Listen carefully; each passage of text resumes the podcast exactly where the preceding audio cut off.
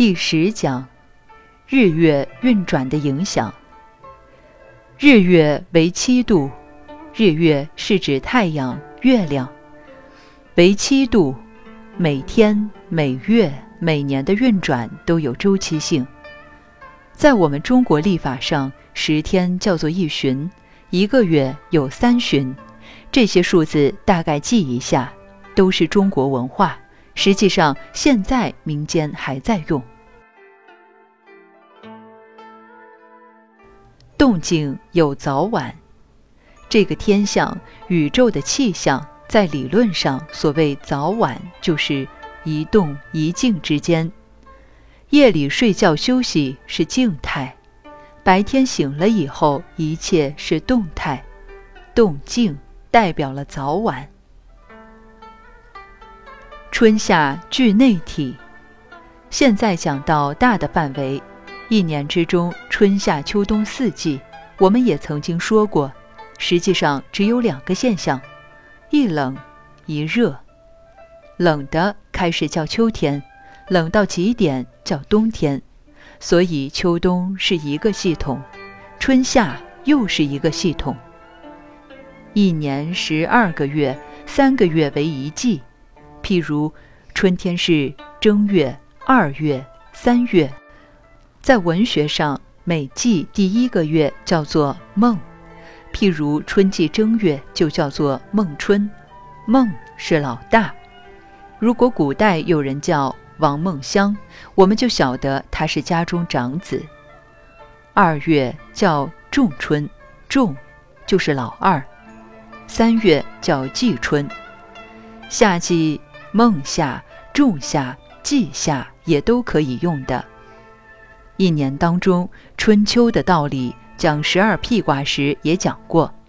春秋是持平、温和，不冷不热，刚刚好。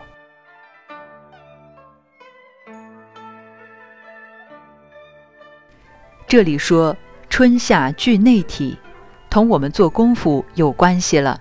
就像打坐时，有些人说手发暖，做起来出汗了，热得不得了。衣服都要脱掉，或者睡不着觉，被子盖不住。所以学中医也要懂这个道理。有时候发烧是病象，中西医都晓得发烧并不一定是坏事。有时候让它烧一下再来治疗，发烧就是白血球来了，把里头的细菌用高温杀死，再来治疗这个传染性的病。从子到辰巳，拿一天来讲，就是夜里子时阳气发动，子丑寅卯辰巳六个阶段，直到上午十一点钟。拿一年来讲，就是上半年。秋冬当外用，秋天冬天当外面用。自午起细亥，就是下半年。拿一天来讲，每天从午时开始，直到系亥时，就是下半天。赏罚应春秋，这是中国古代制度的刑法原理。用现在的话讲，是法理学，也可以叫做法律哲学的根据。所以几千年的帝王政治，一个死刑犯不到秋天不杀，尤其是春天是不准杀人的。春天生生不已，死刑都不处理，宁可把他关在大牢，到秋天再讲，所以叫秋决，有秋收冬藏的意味。昏明顺寒暑，我家乡的土话，晚上叫做黄昏，天晚快要进入黑夜了。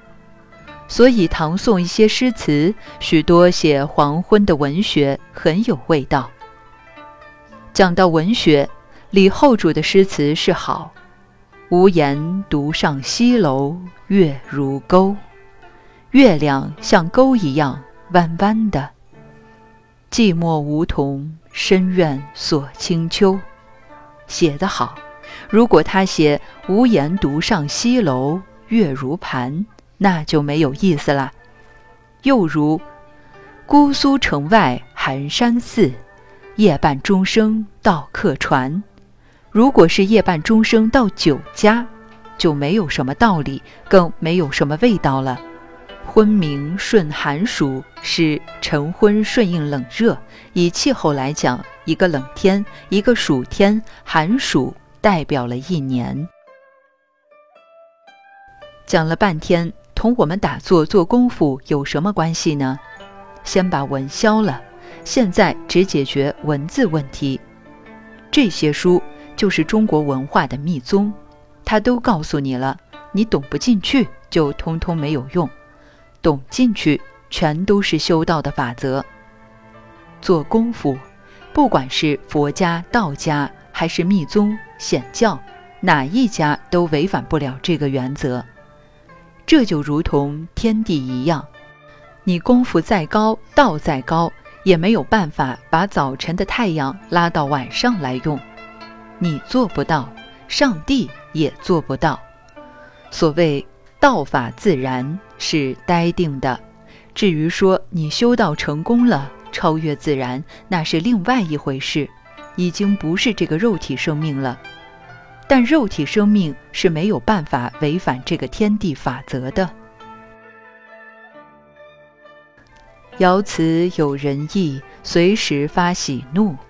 后天卦每一卦六爻，六个次序构成的。一，这一卦叫做一爻。为什么叫爻呢？爻者交也，交通的交字就是爻字变的。爻。就是交的意思，彼此相交、互相交换的关系。易经每一卦有卦辞，每一爻有爻辞，是卦和爻的注解。我也提到过一句话：善于易者不卜。易经学通了的人，不看相，不算命，不看风水，也不卜卦。自己都知道了，好坏都清楚。易经的八八六十四卦，没有一卦绝对好，也没有一卦绝对坏，都是好中有坏，坏中有好。譬如有一卦说“利无咎”，好呀，好呀，其实一点儿都不好。“利无咎”的意思，你小心就不会出毛病，不小心。当然出毛病。只有一个牵挂，涉及做人的道理。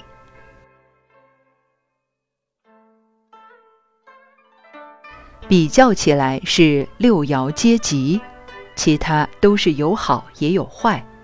上一爻好，下一爻不一定好。昨天好，今天就坏，同我们人一样。昨天精神旺得不得了。到了今天，忽然烦闷起来。昨天胃口好，今天消化不良，要吃胃药。人的身体同天气和卦象一样，随时会变。你有办法能够做到不变吗？行住坐卧都是那个境界不变，你做得到吗？做到，就差不多了。所以，爻辞有仁义。随时发喜怒，等于我们的情绪变化一样，没有一定的。